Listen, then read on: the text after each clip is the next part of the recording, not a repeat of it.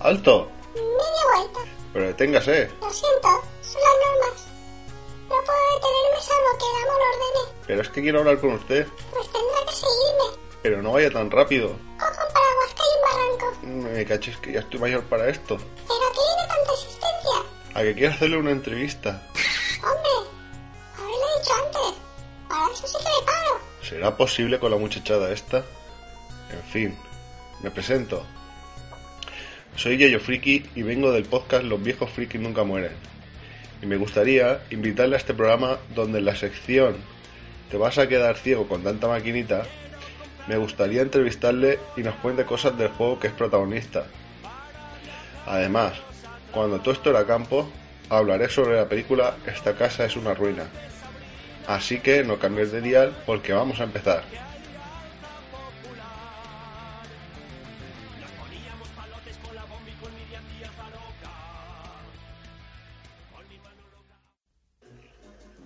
Bienvenidos al cuarto programa de Los viejos frikis nunca mueren.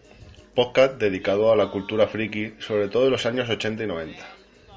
Yo soy Yayo Friki y presentaré este podcast en solitario. Espero que si alguien me escucha, hacerle pasar un ratillo entretenido y sobre todo hacer justicia de los temas que hablo. Como siempre, los temas que trato se suben al blog algo más extendido.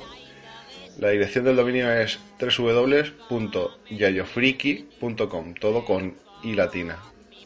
El dominio, cortesía de Biener Consultoría Técnica. Podéis seguir todas las novedades chorradas que pongo en la página de Facebook Los Viejos Friki Nunca Mueren y en Twitter arroba yayofriki. También recordaros que el podcast se puede escuchar en reposiciones automáticas en Radio Post Castellano, en iBox e iTunes. Aunque si estáis escuchando esto significa que ya sabéis cómo escucharme. Así que sin más dilación, vamos a escuchar la cuña de la sección y empezamos. Cuando todo esto era campo, del póster de Pamela Anderson en mi habitación, de llamarte al fijo y grabarte una canción, intentando que no hablase locutor. Esta semana voy a hablaros de una película que me hacía mucha gracia cuando era pequeño y que a día de hoy sigo riéndome con las situaciones que les pasaban a la pareja protagonista. La película se tituló en España como Esta casa es una ruina, el título original de Money Pit, y en Argentina Hogar Dulce Hogar. La historia que nos cuenta la película sería la siguiente. Walter, interpretado por Tom Hanks, es un abogado de grupos de rock and roll. Anna, interpretada por Shelley Long, trabaja en una orquesta de música clásica. Durante casi un año viven juntos en el apartamento del ex marido de Anna, Max. Pero ahora Max ha vuelto a casa y la pareja tiene que irse. Aunque estén sin dinero, saben cómo obtenerlo y descubren lo que parece una auténtica ganga, una gran mansión a un precio muy bajo. El problema es que ellos desconocen que la casa está prácticamente en ruinas y los esfuerzos para renovarla resultan desastrosos. La película es una comedia de 1986 en la misma línea de todas las comedias de los años 80, pero para mi gusto, esta tiene un arco especial. Te pasas prácticamente toda la película exterminándote de risa con esta pobre pareja que ilusionada se endeuda hasta las cejas en una casa que por mucho que se esfuerzan no consiguen hacerle habitable. Tiene un montón de puntos inolvidables, como la escena de la cocina y el pollo asado volador, o la escena que se hunde Walter con la alfombra, entre otras. Además de una sucesión inagotable de gags que no te dejan parar de reír. El guion intenta llevar al extremo el mundo de las reformas para dar a sobreentender que los capataces de albañiles, carpinteros y fontaneros estaban forradísimos por los importes que tenían, además de recalcarte lo que se retrasa en las obras y lo difícil que es convivir en una casa que está siendo reformada. El que más o el que menos ha vivido una obra en casa y sabe lo delicado que es y cómo nos transforma. Realmente no es una película con un guion increíble, grandes interpretaciones o banda sonora para recordar, pero desde luego es bastante divertida y te sigue haciendo pasar un buen rato a día de hoy. Ahora voy a poner el tema de Patrick Hernández, cantante francés de padre español y madre ítalo-austriaca, y que fue muy conocido en 1979 por este tema, Born to Be Alive.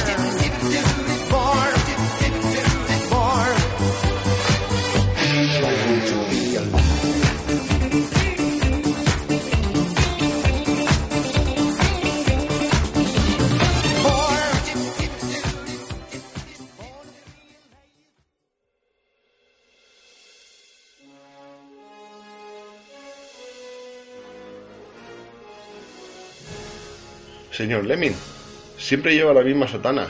Creo que ya debe oler a chotuno, ¿no? Es que en nuestra tierra solo tenemos una tienda con la misma ropa para todos. Pero, ¿no sabe que puede entrar en www.macflycamisetas.com, donde tiene mogollón de diseños molones y con reparto a todas partes, incluso a su tierra? Increíble, me encantan todas. Pero voy a pedirme la de Thunderbolt de la peli Big. Ya te digo, está genial. Y si vosotros también queréis las mejores camisetas del futuro, entrad en su página www.macflycamisetas.com. También los podéis encontrar a través de Facebook e Instagram. Camisetas McFly, las camisetas del futuro.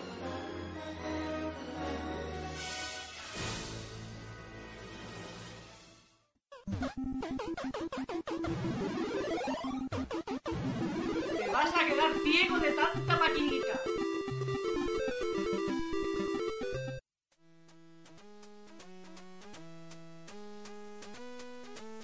Hola a todos y bienvenidos a otra entrega de Te vas a quedar ciego con tanta maquinita. En esta ocasión vamos a hablar de un juego protagonizado por los Minions de los 90. Se trata de los Lemmings, desarrollado originalmente para Commodore Amiga, diseñado por Demia Design, que actualmente es Rockstar North, y publicado por Synosis en 1991 para PC y consola. Fue uno de los juegos de más éxito logrando puntuaciones máximas. Para hablar de este juego, han venido unos cuantos de su protagonista. ¿Qué tal estáis?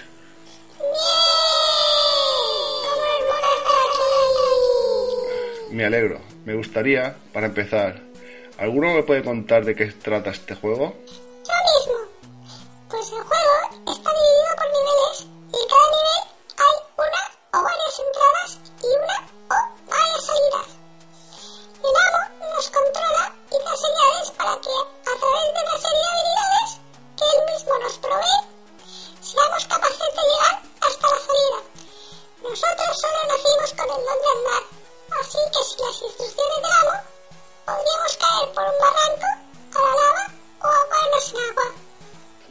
Interesante. ¿De dónde viene vuestro nombre? de la tribu de roedores leminos, también conocidos como lemmings, que viven en el norte del continente americano y en algunas zonas de Europa y Asia. La razón por la que nos dieron ese nombre es por varios mitos como el que los lemmings caen del cielo como arte de magia, o que se suicidan en masa cuando hay escasez de alimento para regular la población. Vaya, ¿y dicen que lo de suicidarse es un mito?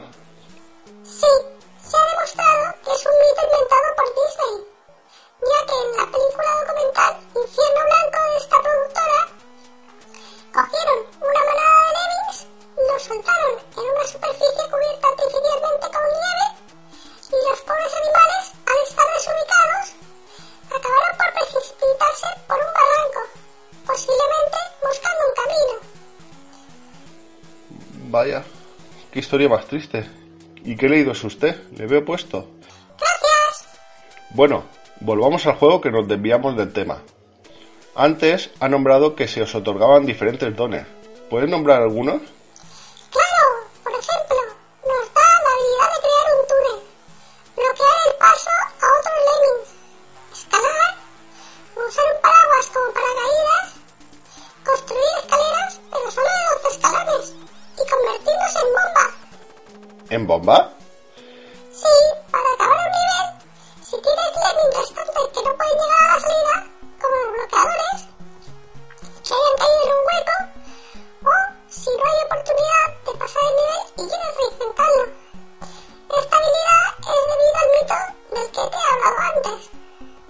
Un poco cruel, ¿no?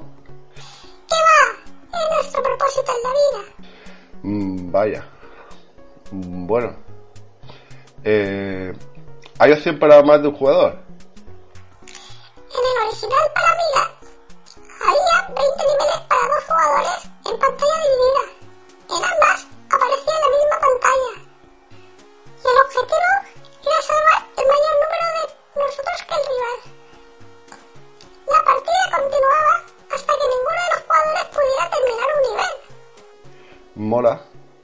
Supongo que después de todo lo mencionado, el juego fue un éxito en su salida. Obvio, se vendieron 55.000 copias para Amiga el primer día.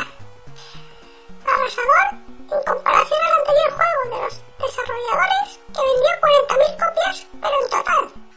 A día de hoy se estima que las ventas entre todos los formatos es de 15 millones de copias. Impresionante. ¿Puede contarnos alguna anécdota o dato curioso del juego?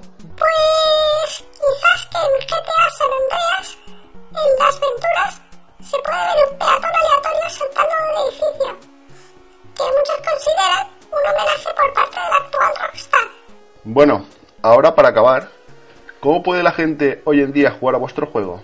Pues el juego difícilmente se puede comprar hoy en día. Si pones Lemmings en Google, encontrarás cientos de páginas que te ofrecen jugar gratis. Además de diferentes versiones.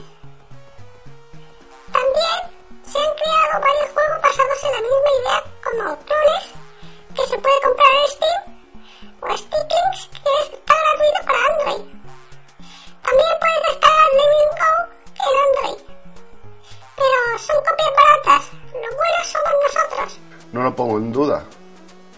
Muchas gracias por esta entrevista en la que he aprendido un montón. Gracias a usted, Friki. Ahora ya ha acabado mi propósito en la vida. Ya puedo explotar. Por Dios, no lo haga. Hay más cosas en la vida. Madre mía, me ha dejado la moqueta perdida. En fin, eh, vamos con los comentarios de esta semana. Hay varios comentarios entre las redes sociales. En iVoox, José Miguel González decía: ¡Ey! En esa época, dado que no tenía ordenador, tenía que conformarme con ver cómo jugaba mi vecino a Simon the Sorcerer o a Monkey Island. Pero por lo menos pude disfrutar un poquito de este juego. Un saludo a los viejos frikis. Un saludo para ti y gracias por escucharme y el comentario. También en iBox, Concast decía: Gran podcast sobre cosas de mi época. Espero más episodios. No pongas en duda que seguiré trayendo más episodios. En Facebook hay varios mensajes en respuesta a las imágenes que voy poniendo. Como más reseñables, a la imagen del boli multicolor, al que todos intentábamos sacar varios de una vez, Mofli Candela decía, ya ves, y no lo intentábamos pocas veces. En la imagen que ponía el acertijo para saber la película que hablaría esta semana, Caudillo Vitriolo acertó diciendo, esta casa es una ruina. Eh, Mofli Candela decía, ¿cuánto tiempo sin ver esa peli? Ya tienes excusa para volver a verla. Eh, Lolo de Phil Some Chips también acertaba y añadía, grandísima. María Sánchez Gaspar, muy divertida esta peli. Silvia María Delgado Martínez también acertaba y añadía, qué buena peli y qué joven estaba Tom Hanks. Nuria Segura, Dios mío, anotada para la siguiente sesión de pelis. José Miguel González también acertaba y añadía, muy buena peli donde Hans se sale en esta escena, jajaja, ja, ja. qué recuerdos. En Twitter acertaron Serinde, arroba mislefu y Monsalve. Como veis, esta peli ha dado que hablar esta semana. También en el acertijo del juego, Mofli Candela acertó diciendo que eran los Lemmy y que se terminaban suicidando todos. Era su propósito en la vida. En Twitter, arroba 4mhz barra es, dijo los pitufos. Le contesté diciendo que no eran ellos. Y después comentó, entonces ¿quiénes son esos extrañables seres que explotan, perforan, paran, etcétera? Con lo que daba a entender que sabía de quién se trataba, pero quería dejar que explotara. Arroba miss barra baja arquenia acertaba y añadía, desde bien pequeña me ha encantado jugar a los Lemming. Ha tenido una buena infancia si le gustaba jugar a los Lemming. En la imagen de los Toy en Facebook decía Silvia María Delgado Martínez, jeje, y yo, y lo bueno que estaban, no como los de ahora. También Carlos Peña Juárez decía que el de Toy tuiteando es nuevo, y ese no lo tenía. Lo cierto es que ese está un poco como copy-paste. En Twitter, Serinde, arroba mislefu, decía, ya no hacen bollicas como los de antes. Yo también tenía varios toys, jaja, pero el tuit tuiteando lo veo muy nuevo. A lo que le contesté que tenía razón y los de ahora no tienen ni de cerca el mismo sabor y más sin pegatina ni nada. Que rácanos. Eh, bueno, como ya dije en el anterior podcast, Serinde tiene un canal de YouTube muy interesante sobre juegos retro, donde acaba de subir la review de El Litri en busca del Odrogoban perdido. Perdonad si no sé pronunciar bien Odrogoban, pero está complicado. Eh, muy recomendable este canal y con sello de Yayo Frikis Approves. En iTunes han dejado dos reseñas. Eh, con Cal dijo un podcast de calidad. Espera más episodios. Y uniquechef.com dijo recomendable, un tema interesante. Eh, muchísimas gracias a todos por vuestros comentarios, reseñas, los me gustas que habéis dado y por compartir los pods.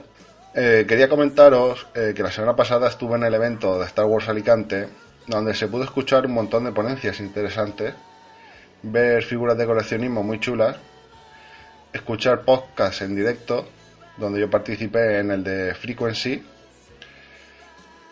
actividades para los niños y varias tiendas con merchandising de Star Wars.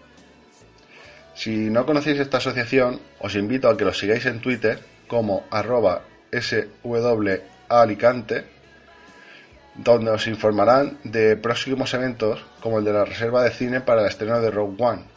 Además, si os hacéis socios, tendréis descuentos en varias tiendas, incluidos en el cine, y conseguiréis una camiseta muy chula de la asociación. También comentar que el próximo día 25 de noviembre tendrá lugar las próximas Pod Nights en Alicante, donde nos reuniremos varios aficionados al podcasting, ya sea que tengan podcast o sean oyentes de la provincia. La hora y sitio no están definidos, pero se notificará a través del Twitter arroba barra baja ALC. También, cuando se sepa la fecha, lo compartiré en mis redes sociales. Bueno, y hasta aquí el podcast de esta quincena de los viejos frikis nunca mueren. Muchas gracias por haberme escuchado. Os recuerdo que podéis seguirme y comentar a través de la página de Facebook con el mismo nombre que el podcast. En Twitter como arroba yayofriki, todo y. A través del blog www.yayofriki.com, todo y latina. En iBox e iTunes donde podéis dejar reseñas y además darle me gusta o puntuar con estrellas, que os lo agradecería para darme ánimo. Gracias de nuevo por llegar hasta aquí y volveré dentro de 15 días. Hasta entonces, que la nostalgia friki os acompañe.